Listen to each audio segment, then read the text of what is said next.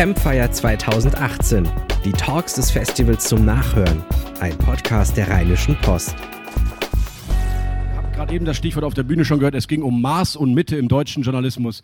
Wer ist da besser geeignet als die beiden Journalisten, die für Maß und Mitte stehen? Ah, der war, den musste ich mir, den musste ich mir gönnen. Ich begrüße auf der Bühne den früheren Chefredakteur und Herausgeber der Bildzeitung Kai Diekmann. Komm hoch zu mir. Hallo Kai, nimm dir eins der Mikro und an meiner rechten Seite bitte ich den früheren Düsseldorfer, früheren Chefredakteur, früheren Herausgeber des Handelsblatt und jeden Tag morgens in meinem E-Mail-Postfach mit dem Steingart Morning Briefing. Gabor Steingart, herzlich willkommen bei uns.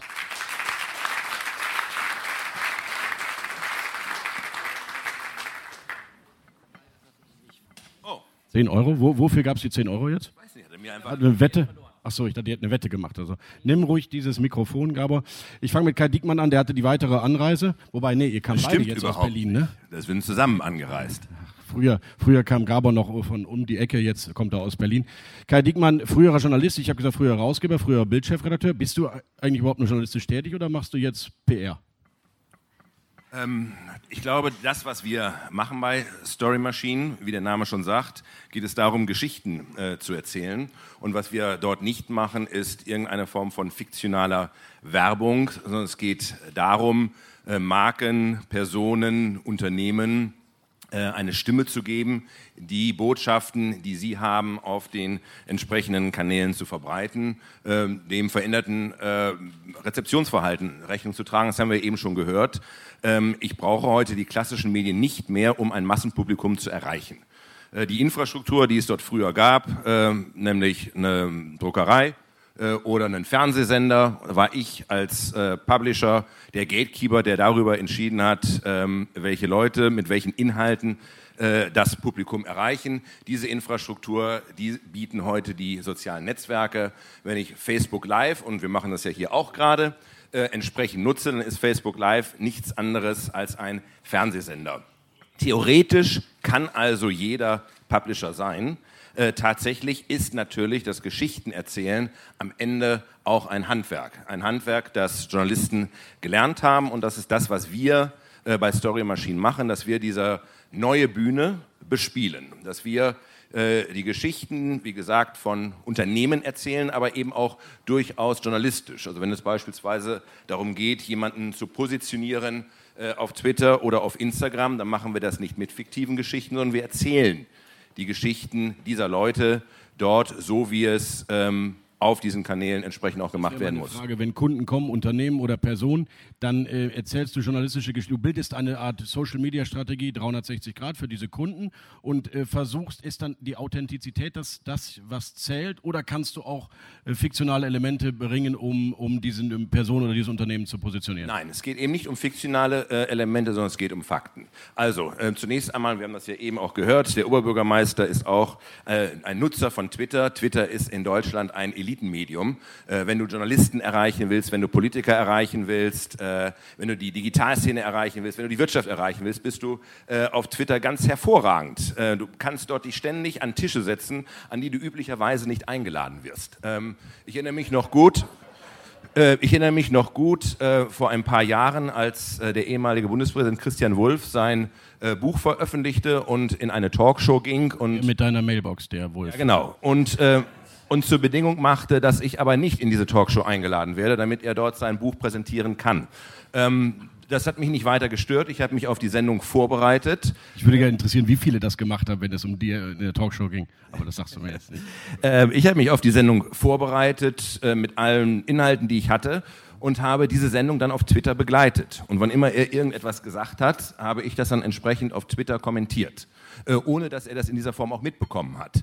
Und das ist einfach eine großartige Chance, die man auch als Unternehmen hat. Wenn du zum Beispiel, ähm, du bist ähm, äh, nicht Marktführer in Deutschland und bietest eine Dienstleistung an, ähm, die zum Beispiel auch von einem ehemaligen Staatsbetrieb angeboten wird und hast das Gefühl, irgendwie, äh, was die Regulierung angeht und so weiter, bewegt sich da äh, die Politik nicht richtig. Ne? Aber du kommst nie äh, an die richtigen Tische und hast nie die richtigen Gesprächstermine. Ähm, dem Peter Altmaier begegnest du aber auf Twitter ununterbrochen und dort kann er dir auch nicht ausweichen. Und äh, das ist eigentlich the beauty äh, dieser neuen Plattform, dass eine völlig andere Art von Kommunikation äh, äh, möglich ist. Und dann ist noch eine Sache ganz wichtig.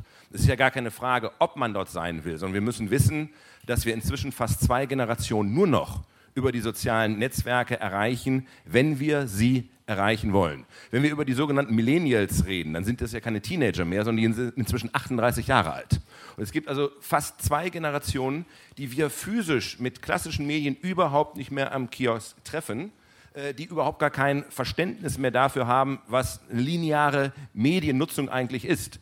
Ähm, als bei uns zu Hause Apple und Netflix äh, eingeführt worden ist, war für unsere Kinder, und ich habe vier davon, das lineare Fernsehen tot.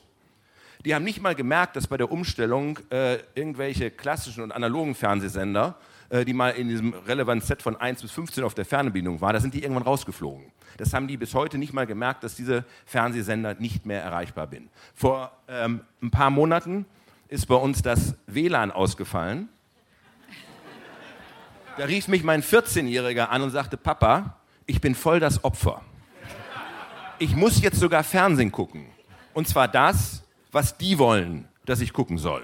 Also die Vorstellung für ein Millennial, äh, nicht zu jedem Zeitpunkt, an jedem Ort die Inhalte zur Verfügung haben, für die er sich interessiert und die er jetzt haben will, ist eine absurde Vorstellung. So wie für uns heute absurd ist, dass wir für eine Reise von äh, äh, äh Berlin nach Düsseldorf im Zweifelsfall vier Tage mit dem Pferd brauchen.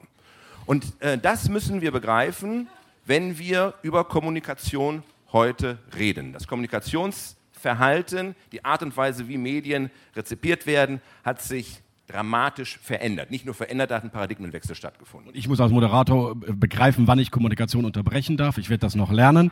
Gabor Steingart, Du bist im Netz aktiv. Man sieht dich jeden Morgen nicht nur mit einem mit deinem neuen alten äh, Morning Briefing, was als Textversion daherkommt, sondern auch als Podcaster. Was sind deine Pläne jetzt? Was bist du jetzt? Was kommt als nächstes? Äh, das werde ich heute nicht verraten können, aber ihr braucht euch um mich keine Gedanken machen. Oh, das war äh, ganz sorgenfrei. Das war so eine Neugierfrage. Nein, äh, da ich ja, auch nicht erzählen. Weißt du ich schon? auch nicht erzählen.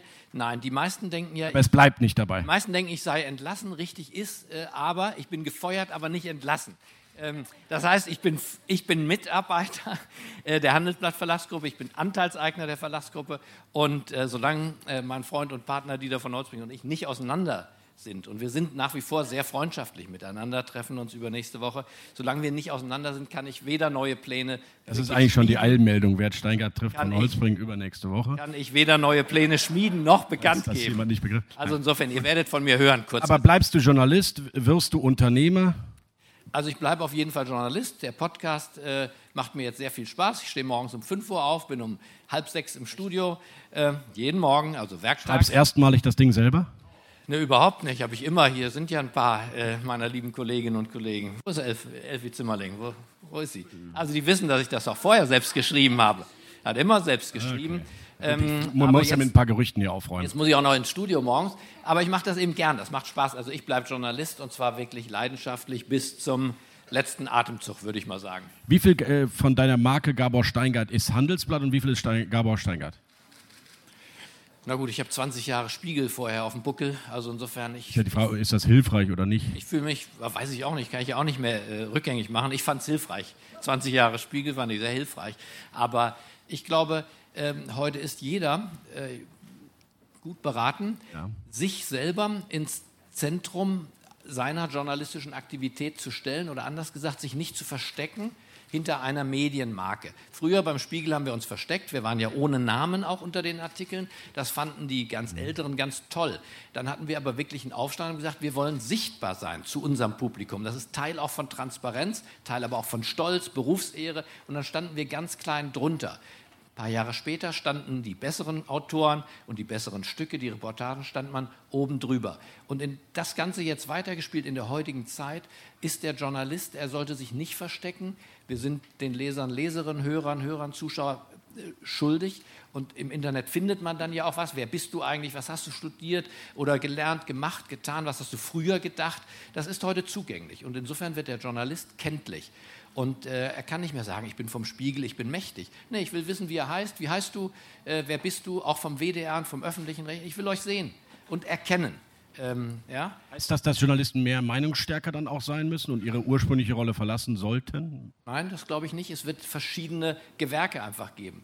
Äh, der Markus Feldenkirchen wird ja heute hier sprechen. Der ist ein klassischer, für mich äh, Beobachter, Reporter. Ja, den, den, der Beruf des Reporters stirbt nicht aus. Von Menschen, die sich wirklich sehr zurückgenommen mitnotieren, was die Zeitläufe bringen, wie viele Wirklichkeiten haben wir eigentlich, all diese Fragen.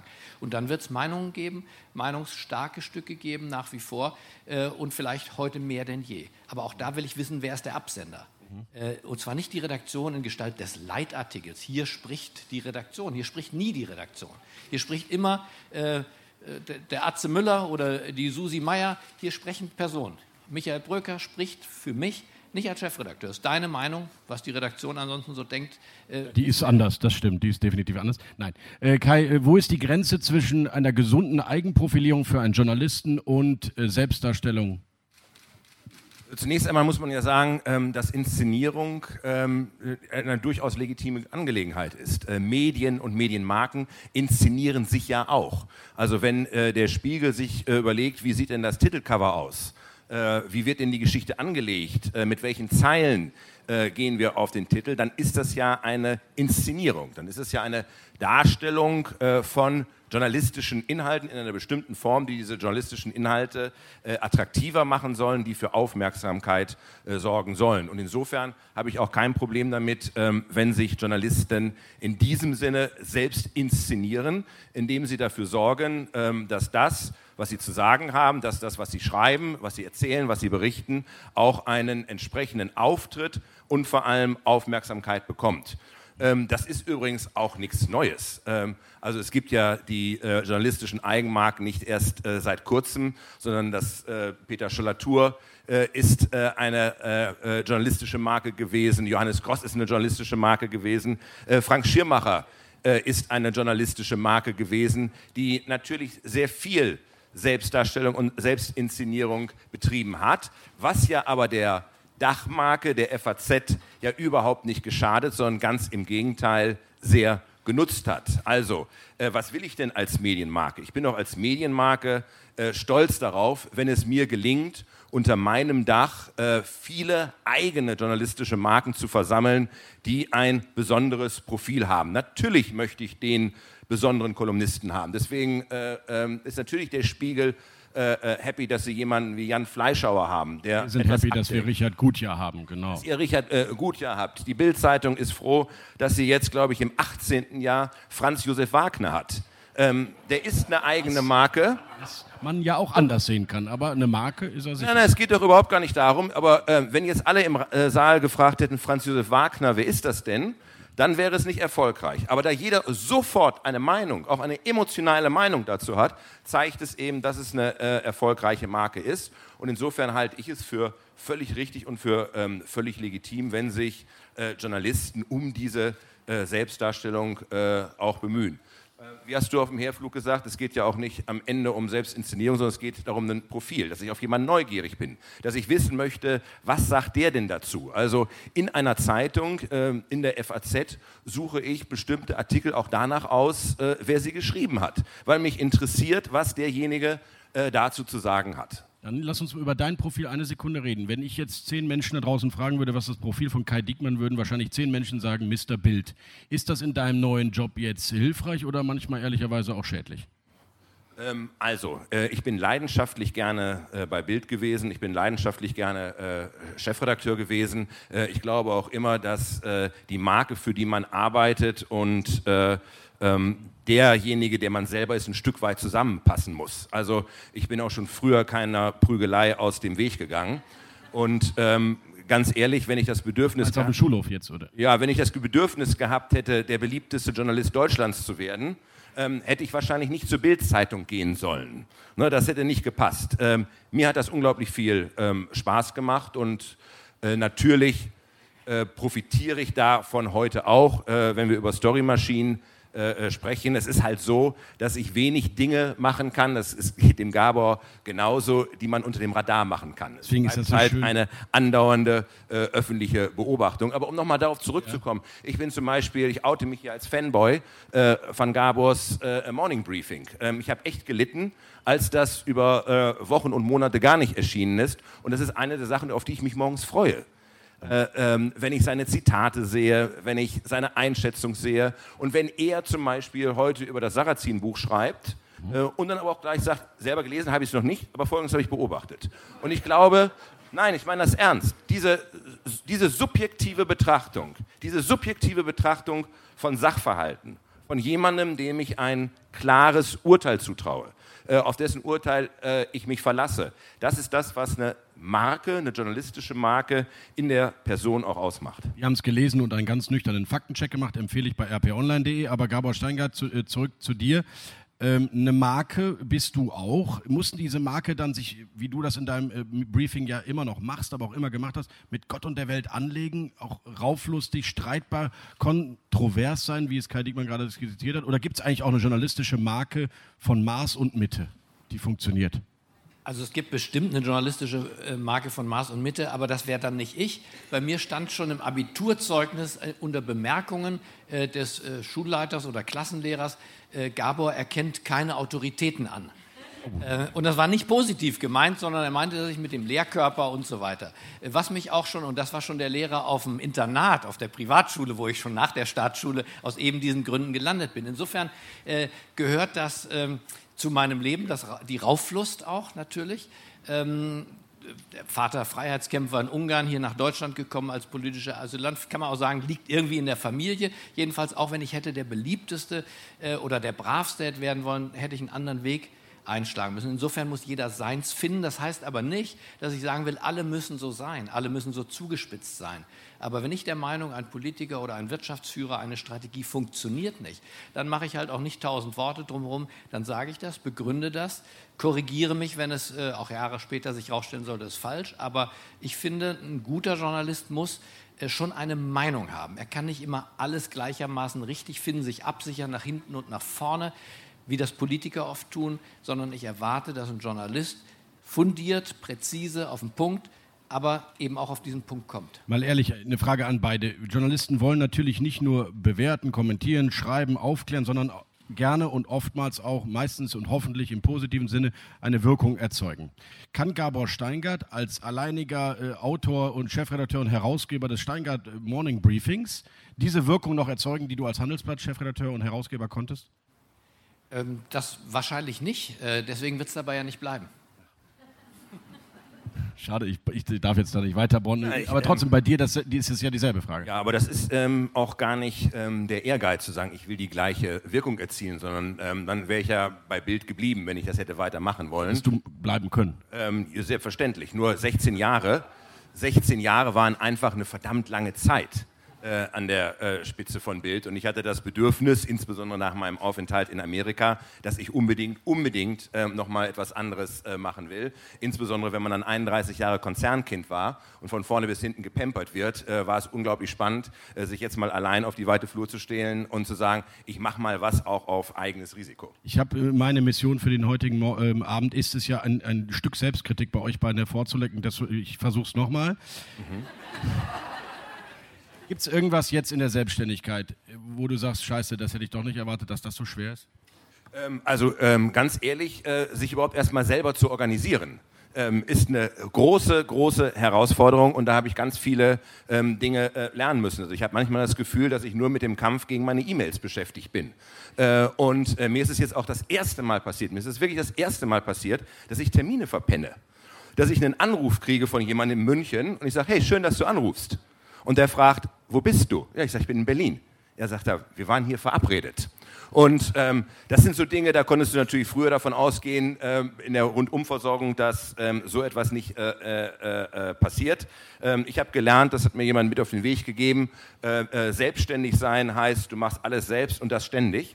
Ähm, und das stimmt. Ähm, vor zwei Tagen war ich bei Story Machine und stellte fest, also nicht nur die Kaffeemaschine ist kaputt, äh, der Geschirrspüler war kaputt, Äh, das Geschirr stapelte sich dort. Wir sind da inzwischen fast 30 Mitarbeiter. Es sah grauenhaft aus. Was den Philipp Jessen da, Mensch? Ähm, eigentlich hatte er immer Küchendienst. Da habe ich dann kurzfristig ähm, das Wasser eingelassen, musste dann feststellen, dass es auch kein warmes Wasser mehr gab. Auf meine Rückfrage, seit wann gibt es kein warmes Wasser mehr? Ja, seitdem wir hier eingezogen sind. Ähm, dann habe ich angefangen, im Kaffeekocher heißes Wasser zu kochen, bis ich dann irgendwann äh, so eine äh, Spülibrühe hatte in der ich dann alles Geschirr, was dort war, gewaschen habe. Und wirklich gehofft habe, dass alle anderen Mitarbeiter ein ordentlich schlechtes Gewissen hatten. Äh, was ich damit sagen will, es sind natürlich ganz andere Erfahrungen, aber es macht auch unglaublich Spaß. Etwas, was dich überrascht hat, wo du sagst, Mist, darauf war ich nicht vorbereitet? Im Positiven war ich nicht darauf vorbereitet, dass in der Tat, man denkt ja, und so ist schon unser Denken auch, du, du bist raus und dann bist du raus. Das war vorher beim Spiegel so, jetzt ja, bist nicht mehr Spiegel. Ja, und du bist nicht mehr Handelsblatt, dass dich erstmal keiner kennt, du bist nicht eingeladen und das stimmt nicht. Äh, das stimmt nicht mehr vielleicht auch, vielleicht war die Gesellschaft der 60er, 70er, 80er Jahre anders. Ich habe das Gefühl, dass umgekehrt, in dem Sinne, wie Journalisten auch Marken und Profil äh, entwickeln, eben auch der Respekt äh, nicht verschwindet, wenn die Visitenkarte sich, sich verändert. Also Einladungen auch zum Abendessen, auch mit der Bundeskanzlerin beispielsweise. Ich habe kein Medium, ich weiß gar nicht, wen ich da vertrete. Ich vertrete keinen. Und trotzdem gibt es diese Einladungen, diese Begegnungen. Äh, warum? So wie, so wie du ihren Herausforderer angegriffen hast, würde ich dich auch einladen als Bundeskanzlerin. Ich habe sie ja. Ah, der lag jetzt auf mir. Ich habe sie, sogar umarmt. Äh, ja, stimmt. Oh ja, das, das ähm, stimmt. Ähm, Bei YouTube nochmal nachzuschauen, genau. wer es nicht gesehen hat. Nein, auch Aber Steingart umarmt Merkel. Es ist schon witzig, weil sie nicht weiß, wie sie damit umgehen soll. Ja, ja. ja was die meisten nicht wissen, ich habe sie umarmt, weil meine Hand gebrochen war und ich konnte ihr nicht die Hand schütteln, hatte aber das Gefühl nach anderthalb Stunden schweißtreibendem Gespräch, ich muss irgendwas tun und dann habe ich sie etwas ungelenkt, so wie jetzt den Michael, in den Arm genommen. Sie hat genauso Nein, aber geguckt. auch der Sigmar Gabriel sagt, Steingert, äh, Steingert äh, Sie machen jetzt Podcast, ich mache mit, äh, Interview. Äh, ich sage, ja, dann, ich bin in einem Studio in, in Steglitz und dann kommt er vorbei kommt er in einem kleinen Studio vorbei mit seiner Dienstlimousine als Bundestagsabgeordneter, als Sicherheit und, und wir machen ein Interview. Also das ist, die Menschen reagieren sehr viel normaler auf diese Wechselfälle des Lebens und das ist vielleicht auch eine Ermunterung für den einen oder anderen, ähm, der Angst hat. Ähm, von Kafka stammt der Satz, die Angst, meine Angst, ist das Beste, was ich habe. Finde ich einen tollen Satz. weil wir sollten nicht so viel Angst haben. Auch da vor dem Scheitern, vor dem Hinfallen. Das trifft ja auf ganz viele Leute zu. Das Leben geht weiter. Der Respekt, wenn er sich nur auf den Job und auf die Visitenkarte bezogen hätte, hätten wir ein falsches Leben auch gelebt. Und ähm, insofern ist, glaube ich, meine Geschichte eher die Geschichte, dass ich positiv überrascht bin, dass es äh, auch ohne die Insignien, die formalen Insignien eines formalen Jobs ähm, im Leben ganz gut weitergeht. Mein Eindruck ist, Angst habt ihr beiden nicht. Äh, an eurem Profil äh, wollt ihr auch nicht äh, besonders äh, sanierend, renovierend drangehen. Das sei euch gegönnt. Das finde ich wunderbar. Ich möchte wirklich ehrlich bei aller Frotzelei sagen, danke, dass ihr hier wart bis hierhin, weil ich habe natürlich versprochen, dass wir das Zirkuszelt auch ähm, mit Fragemöglichkeiten hier ähm, bieten lassen. Hier vorne ist ein Mikrofon. Wir haben noch zehn Minuten, dann muss Kai Dickmann wieder in den Flieger. Gabor Steingart ist übrigens nachher noch bei einer Session, wo es um Angela Merkel geht. Man ahnt jetzt, wie sehr er Nein, gut. Ähm, nach, sehen wir dann nachher. Fragen an Kai Diekmann oder Gabor Steingart. Hier vorne ist ein Mikrofon. Wir haben noch zehn Minuten, dann müssen wir hier weg. Wer Lust hat, jetzt könnt ihr die beiden Männer alles fragen, was ihr schon immer fragen wollt. Das ist unabgesprochen, deswegen. Ja, wirklich. Ja, guten Tag, die Herren, vielen Dank. Ich habe zwei Fragen. Die erste an Herrn Diekmann, weil er schnell weg muss. Ich hatte noch in Erinnerung 2011, das konnte man nicht wegkriegen, bekommen Sie einmal im Jahr äh, keinen. Ähm, äh, Geschenkkorb mit Flaschen Champagner von Herrn Wulff. Ich fand es richtig, dass er damals abgesägt worden ist und ohne sie wäre das nicht möglich gewesen. Ich habe mal überschaut, Sie haben ihm ja immerhin ein Vermögen mit diesem Ehrensold.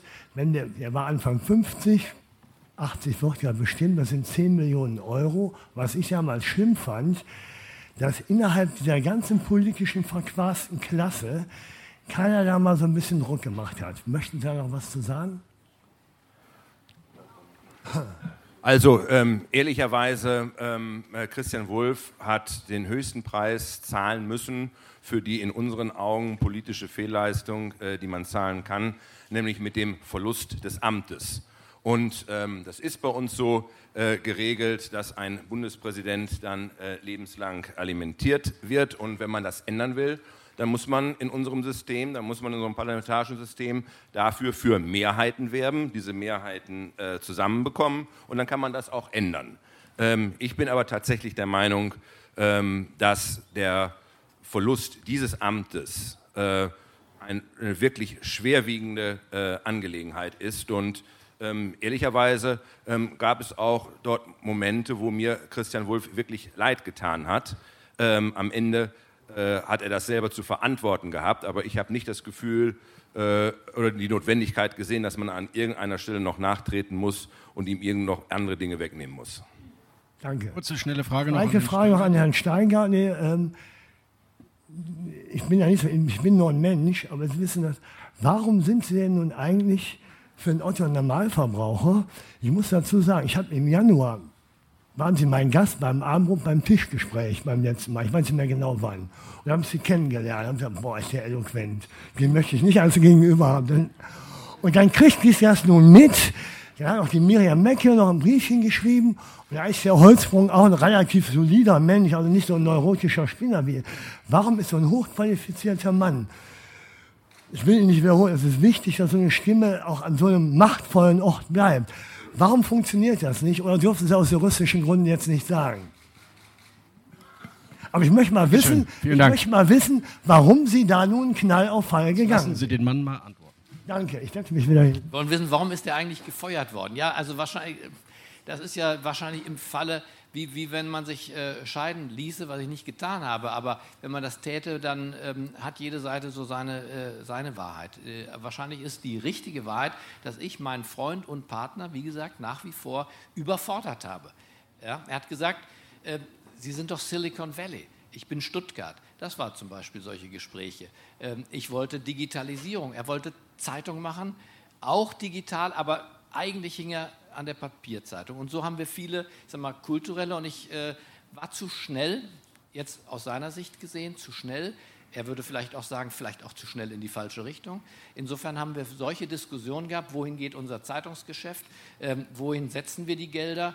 Ähm, und am Ende, glaube ich, war das entscheidender als Martin Schulz und als solche Themen, sondern eine strategische Diskussion, von der auch ich, insofern bin ich nicht ganz unschuldig gesagt habe, das ist meine Position, und ich stehe letztlich für was anderes gar nicht zur Verfügung.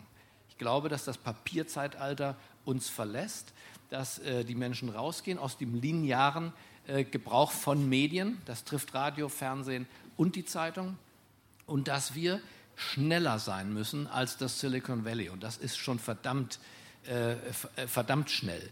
Und insofern äh, treibt dann so eine strategische Diskussion auf den Punkt, wo sie jetzt opportunistisch zurückziehen können, um ihren Job zu retten, ihr Gehalt zu retten und äh, ihr Dienstzimmer zu retten, oder aber sie diskutieren es von der Sache her. Und wir haben drei Stunden von der Sache her diskutiert äh, und ich habe mich nicht äh, opportunistisch verhalten mit diesem Ergebnis. Und äh, ich bedauere es natürlich, bedauere es aber insbesondere, ehrlich gesagt, für die Handelsblatt Media Group, weil ich fest der Überzeugung bin, ähm, dass wir noch beschleunigter in eine Welt von Digitalisierung, aber auch von englischer Sprache gehen müssen als Wirtschaftszeitung. Äh, das Silicon Valley arbeitet an der Spracherkennung, wie Sie alle wissen an dem Tag, wo das wirklich funktioniert, dass ich äh, in ein Telefon Deutsch spreche und es kommt Englisch raus, dass ich einen Text auf Englisch reingebe, Wall Street Journal, Financial Times, Economist, und der kommt auf Deutsch in unseren Handys an. In der Sekunde haben wir unseren komparativen Vorteil als deutsche Medien verloren. Das betrifft die Rheinische Post als letztes, eine Wirtschaftszeitung an Day One. Äh, und dann ist das alles weg. Und da arbeitet das Silicon Valley dran. Das ist eine sehr imperialistische Strategie im Textbereich, im Medienbereich, aus einem relativ kleinen Land die Welt zu erobern. Und auf diese Strategien, die muss man erstens sehen, darauf reagieren und ähnliches. Und äh, da gehen natürlich die Meinungen auch über die Geschwindigkeit, die Geldeinsätze und ähnliches auseinander. Ähm, aber ich wollte meine Überzeugung, wenn Sie so wollen, nicht, nicht an der Garderobe abgeben. Vielen Dank für die sehr offene, ehrliche Antwort.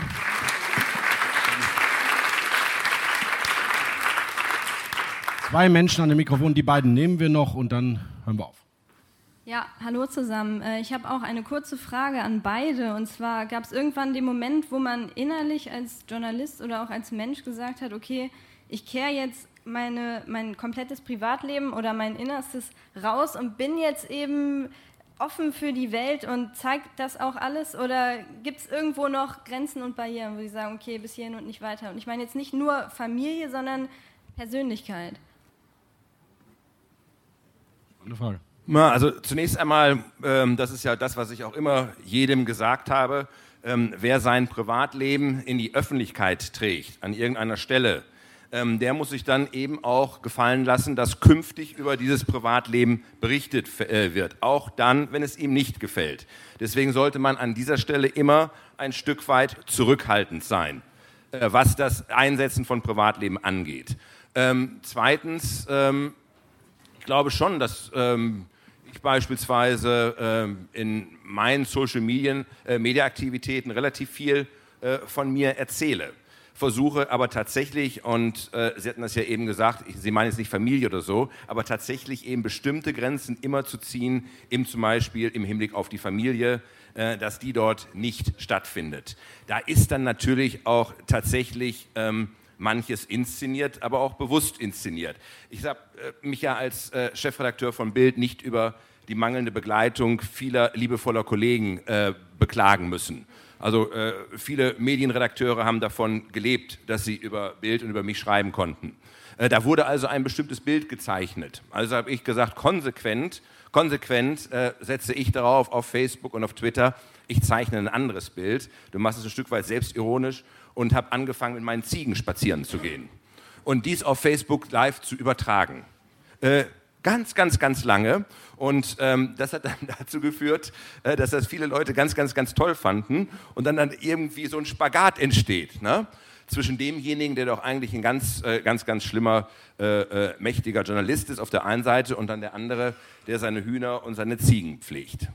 Ähm, man muss da immer aufpassen, was man macht und was man nicht macht. Gabo?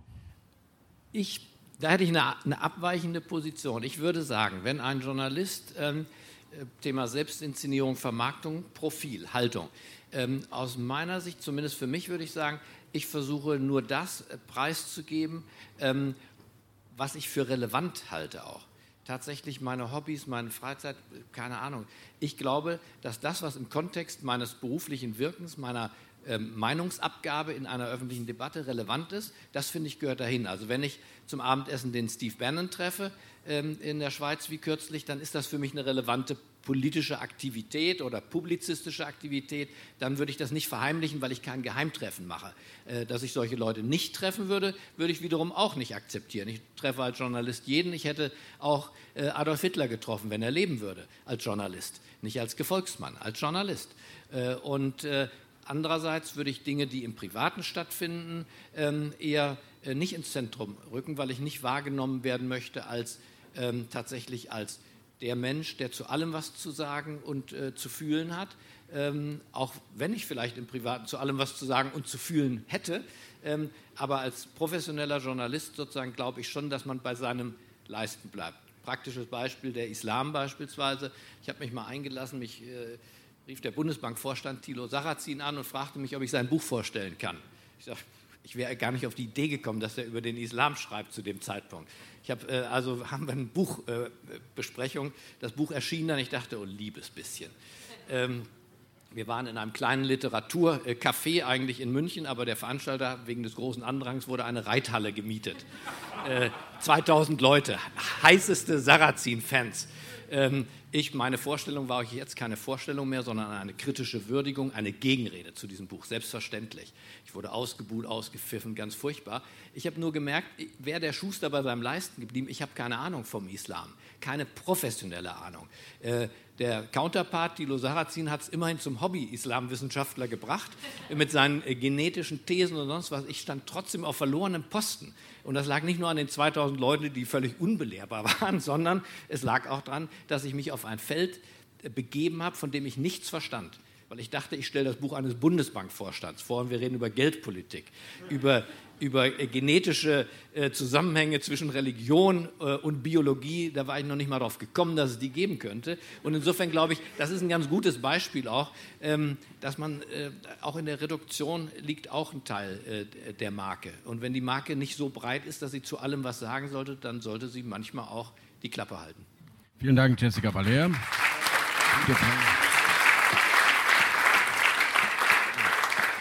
Letzte Frage, Daniel Fiene. Ja, wir haben jetzt ja gerade, welche Chancen es als Journalist, als Marke gibt, äh, gehört. Ähm, aber wo sind denn die Grenzen? Und Michael Bröke hat ja morgen so eine Fuck-Up-Session äh, dazu eingeladen, wo Medienchefs mal von ihrem größten Fail äh, bereichen. In dem Kontext, was war denn euer größter Fail, auch als Journalist, als Marke? Eine kurze Scheitergeschichte, nicht, dass wir hier nur mit Positivgeschichten nach Hause gehen. Oh, da, da könnte ich jetzt hier den Abend noch füllen. ähm, wir können den Flieger noch umbuchen. Aber ich beschränke mich mal auf, äh, eine, naja, ich sag mal, mein erster großer Fail. Ne?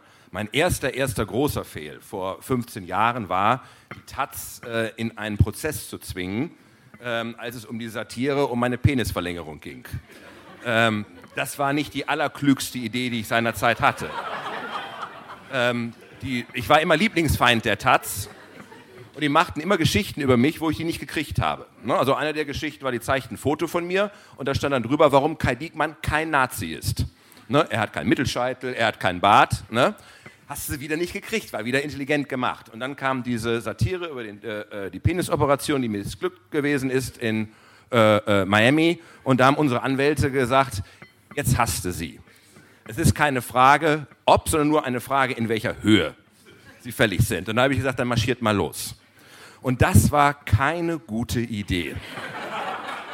Der Saal war brechend voll. Es gab eine Hauptverhandlung. Ich hatte einen der tollsten Anwälte, die man in Berlin haben kann.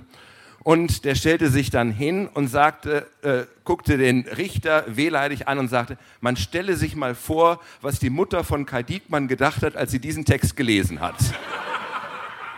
Und der ganze Saal brach in Lachen aus dass ich am Ende, dass ich am Ende den äh, Prozess dann noch gewonnen habe, spielte auch in der Rezeption keine Rolle mehr. Ähm, ich habe es der Taz später heimgezahlt. Äh, wir hatten noch viele Runden und äh, äh bis heute freue ich mich, als die Taz 25 wurde, 25 Jahre, da haben sie mich dann gefragt, ob ich bereit wäre, äh, zur Jubiläumsausgabe äh, als den Chefredakteur zu machen. Ich könnte die Ausgabe ganz nach meinen Wünschen gestalten. Das habe ich dann auch gemacht äh, und habe dann Helmut Kohl gefragt, der noch nie mit der Taz gesprochen hatte, ob er bereit wäre, der Taz ein Interview zu geben. Ich würde das mit ihm führen. Das haben wir dann auch gemacht. Und haben dann gesprochen über äh, linke Irrtümer, linke Wirrungen äh, und linkes Failure. Die Schlagzeile war 25 Jahre Taz, zum Jubiläum gibt's Kohl. Es war die bis dahin meistverkaufte Ausgabe aller Zeiten und ist sie bis heute geblieben. Und ähm, insofern, äh, ich sage, wie dass du jetzt zu deinen Erfolgen kommst. Weißt du?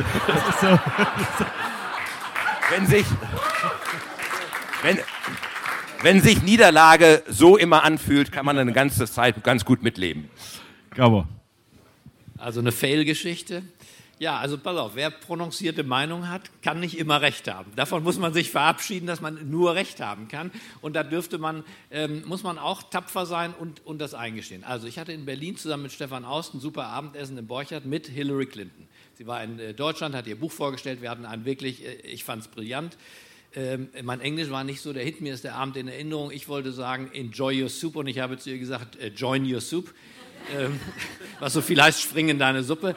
Ähm, sie war sehr humorvoll, sie kannte sich aus über das deutsche äh, Sozialsystem und ich war beeindruckt. Äh, zwei, drei Monate später äh, war ich in Washington als Korrespondent frisch gelandet. Eine meiner ersten Veranstaltungen war in Anacostia, das ist das Harlem von Washington. Ein junger Schwarzer,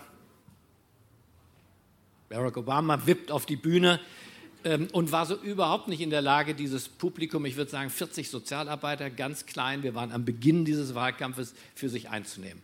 Ähm, und ich fand, und das ist mir in Erinnerung geblieben, ist sogar unhöflich von diesen Leuten, fast mehrheitlich schwarz, äh, seine, seine Crowd würde man sagen, dass der Applaus nicht reichte von der Bühne bis, bis hinter die Bühne. Der Applaus ebbte ab und er hatte noch nicht die, die, die Bühne verlassen. Und daraus habe ich geschlussfolgert aus dem Abendessen mit der brillanten Frau und diesem etwas schlappen äh, Auftritt, von dem ich nie wieder hinterher äh, ihn so schlapp erlebt habe, dass dieser Mann nicht Präsident werden kann in den USA, habe etliche Kommentare geschrieben und selbst, und da kommt dann der Fehler, als er Iowa gewonnen hat, wir waren alle in Iowa, habe ich geschrieben, der Winterkönig von Iowa, das war's, er wird nie wieder gewinnen. und ich habe mich geirrt. Oh ja, echter Insofern. Fail. Das ist sehr, äh, sehr äh, offenherzig. Vielen Dank, äh, lieber Kai Dickmann, vielen Dank, Gabor Steingart, dass ihr beiden hier wart. Wir wissen es zu schätzen. Wir wünschen viel Erfolg und werden sicherlich von euch hören. Ich glaube, so viel darf man verraten. Vielen Dank. Jetzt ist, glaube ich, Rainer Lörs wieder dran. Danke, ciao. Keine Lust, auf die nächste Episode zu warten? Frische Themen gibt es rund um die Uhr auf rp-online.de.